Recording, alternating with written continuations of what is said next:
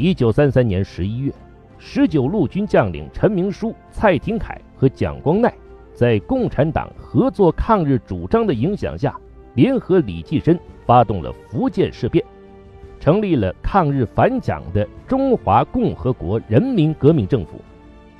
又同红军在瑞金签订了反蒋抗日协定，并联络桂系李宗仁、白崇禧、广东陈济棠，希望共同抗日反蒋。正忙于剿共的蒋介石听到这个消息后大为恐慌。十二月中旬，蒋介石自任讨逆军总司令，调兵向福建进攻。同时，他示意戴笠派郑介民打入十九路军。伺机进行分化瓦解。郑介民去后，果然没有辜负蒋介石的期望。他不仅亲自出马策反了蔡廷锴、蒋光鼐的第三师师长张君熙，还安排特务策反了十九路军参谋处处长兼总部副参谋长范汉杰。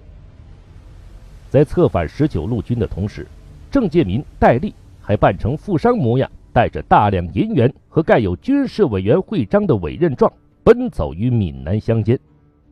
仅一个多月时间，他们就委任了二十六路讨逆军，收编了曾被十九路军收编的民团四万多人。一九三四年一月，蒋介石调集十万余部队自闽赣两省南下入闽。十九路军总部由于范汉杰的背叛。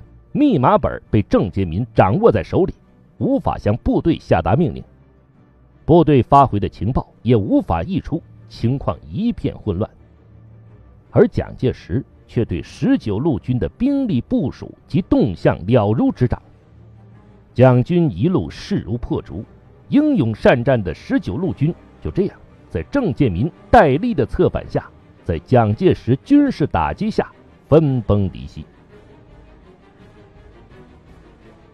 为了更大的发挥特务活动在军事行动和维持专制统治中的作用，一九三四年四月，蒋介石把陈立夫和戴笠分别掌管的两个特务组织予以合并，成立了军事委员会调查统计局，以陈立夫为局长，下设三个处，原特务处为第二处，仍由戴笠当处长，郑介民当副处长。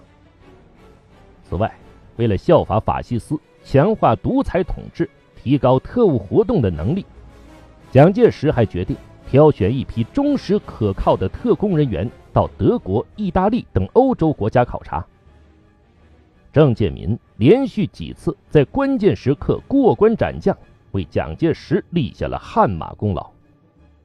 蒋介石认为，郑介民既有他所需要的忠诚，又有能力，对他的信任。和对戴笠的信任不相上下。同时，郑介民在官场厮混中也深知国民党内裙带关系的重要。他虽然不像戴笠那样是蒋介石的浙江同乡，但是宋美龄、宋子文的祖籍则在文昌。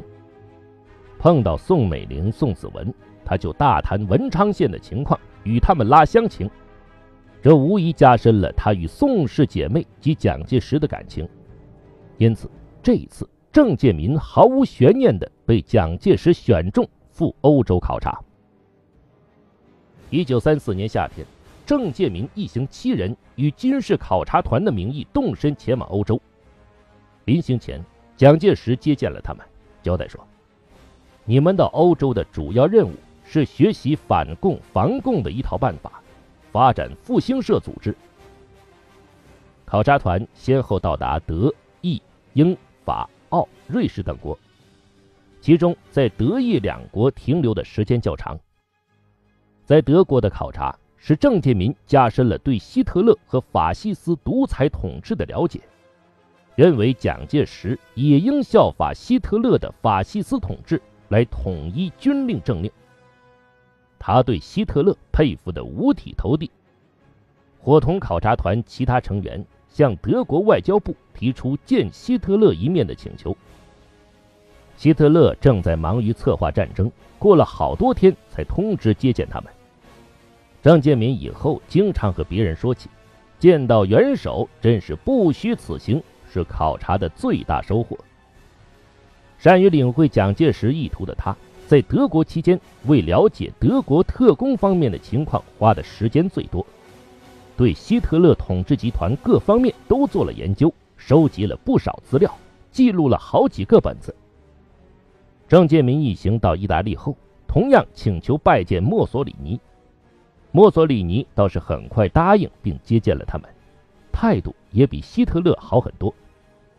他不光向蒋委员长问候，还对郑介民一行加以勉励，这使郑介民等人感到受宠若惊。一九三五年秋回国后，郑介民把考察的情况写成长篇大论的报告。极力介绍法西斯主义，一时成为时髦人物。蒋介石当时虽然忙于剿共及处理党内的派系斗争，忙于与日寇勾结，但是还是多次抽出时间听取郑介民他们的汇报。当郑介民单独向戴笠介绍情况时，提出了不少加强特务工作的建议。之后，戴笠、郑介民又多次商量。参考郑介民这次考察时所学到的一套学习得意的做法，对特务处做了不少调整和充实，使特务处扩大了好几倍，控制了交通和通信，其势力渗透到军队、交通、邮电等各个机构，到了无孔不入的地步。年底，郑介民被提升为参谋本部第二厅第五处少将处长，主管作战情报工作。一九三六年春，戴笠、郑介民得到胡汉民召集两广军政头子密商要进攻南京的情报，立即向蒋介石报告。蒋介石命令他们加强华南地区的特务活动。因为参与此事的南越王陈济棠军队中广东人占多数，戴笠、郑介民便把各地的广东籍特务大量抽调前往广州。三月。郑介民从南京经上海秘密到香港，一面布置暗杀陈济棠的工作，一面重金收买广东将领。郑介民和特务处华南区区长邢森洲派暗杀小组潜入广州，准备暗杀陈济棠。不料这个小组被陈济棠的特务发觉，暗杀计划泄露。蒋介石知道行动失败后，大为光火。发电报指责戴笠、郑介民，要求他们迅速重新布置。郑介民在和邢三洲商量过程中，受到邢三洲启发，决定对陈济棠最重要的空军部队进行分化瓦解，来个釜底抽薪。六月，两广事变爆发。七月，郑介民以四十万港币收买了陈济棠空军司令黄光瑞。黄光瑞。在郑介民答应发给每个飞行员安家费、加官一级的许诺后，率一百二十多名空军人员驾飞机，同日先后飞抵蒋管辖区。此外，郑介民策反陈济棠，其他人员也获得完全成功，陆续有四十余名陆海将校叛臣投蒋。陈济棠众叛亲离，不得不通电下野。郑建民回到南京后。蒋介石对他优异的表现进行了嘉奖，并给了他一笔巨额奖励金。八月，让郑介民代理复兴社书记长兼民族运动委员会委员和忠义救国会委员。这一年，郑介民还参与了刺杀上海滩斧头党党魁王亚樵的活动。王亚樵是民国时令人闻风丧胆的铁血杀手。淞沪警察厅厅长、轮船招商局总办、日本侵华派遣军司令，一个个都成为他的枪下鬼。就连蒋介石、汪精卫、宋子文等人，也曾数次险些遭到他的暗算。戴笠、郑介民为除掉他大伤脑筋。为刺杀王亚樵，郑介民物色到两个能干的同乡，一个是陈志平，一个是史克斯。他们两个接到任务后，立刻马不停蹄地进行活动，最后追踪到王亚樵栖身的梧州，找到他的地址。十月的一个晚上，他二人通过别人将王亚樵骗出后杀死。除掉王亚樵，蒋介石去掉了一块心病。他对戴笠和郑介民的成绩大加褒奖，因为主要杀手都是郑介民找的同乡，这也显示了郑介民在杀王行动中所起的作用。同年底的西安事变爆发后，郑介民首先收到西安特务的来电，并急电当时在广州的戴笠返回南京。戴笠得知主子蒙难。心想，这下可是政治投机的最佳时机。他提出要去西安营救蒋介石，并煞有介事的要寻找会飞檐走壁的人物同往。不久，戴笠随宋子文、宋美龄兄妹的专机去西安救驾。戴笠临行前要郑介民全权代理他处理特务处日常事务。蒋介石从西安归来后。因为戴笠在危难时刻自告奋勇参与营救，对他从此信任有加。戴笠的身价倍增，郑介民不得不佩服戴笠搞政治投机真有一手，对戴笠也开始畏惧起来。一九三七年七月七日，日军发动卢沟桥事变，驻军二十九军宋哲元部广大官兵奋起抵抗，拉开了全面抗战的序幕。九月，郑介民任参谋本部第二厅第三处处长，主管对日作战的情报工作。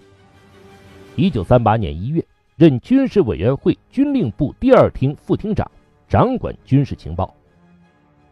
国民党坚持片面抗战路线，北平、天津、上海和南京相继沦陷。国民政府先将首都迁到武汉，后又迁往重庆。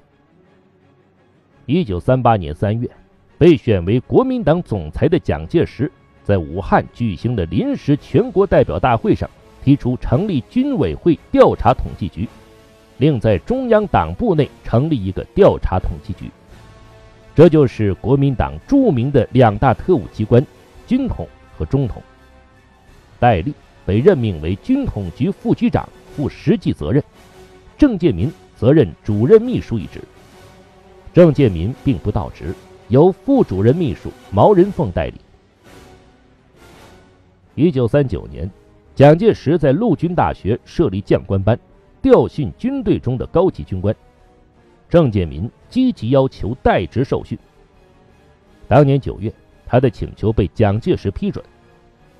在陆大学习期间，郑介民主要写了《谍报勤务》和《军事情报学》等书。这些书出版后被列为保密书籍，分发情报人员阅读。该书对军事情报的理论与实务均有所论述。郑介民年轻时文笔就比较好，平时没事时喜欢舞文弄墨。在写作这本书之前，他还写过几本和情报有关的书。蒋介石对他这种肯钻研和写作的精神很是赞赏，国民政府还因此。授予他一枚积学勋章。第二年四月，郑介民从陆大将官班毕业。一九四零年下半年，国民党与苏联搞中苏情报合作所，郑介民被任命为副所长。这个所名义上是合作，实际上是彼此都想把对方的一套学过来，而自己的一套不让对方学去。郑介民一方面指派该所的特务偷学苏方的技术方法，另一方面还指使他们设法和苏联人员接近，把他们收买拉拢过来。中苏情报合作开始不久，郑介民又与英国联系，决定成立中英技术合作所。合作内容主要是由军统向英方提供有关日军在中国活动的情况。军统首先应英方要求，先后派出十余人组成的特别工作组，在香港、印度侦测日军空军的活动和破译日军空军密码。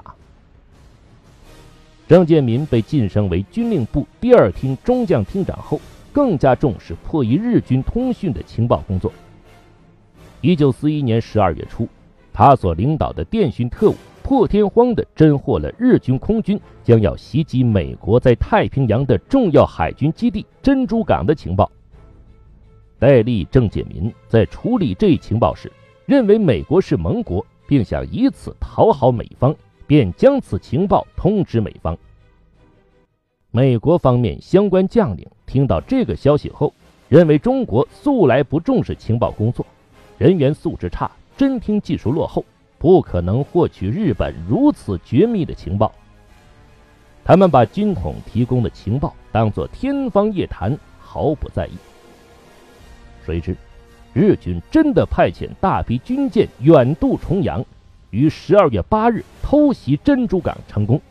使美国太平洋舰队基本瘫痪，蒙受了无法估量的损失。日军偷袭珍珠港两天后，又出动轰炸机空袭英国海军司令汤姆·菲利普上将指挥的驶向新加坡的舰队。军统和军令部第二厅得到了该情报后，在日本发动袭击的前两个小时，将此电告英国方面。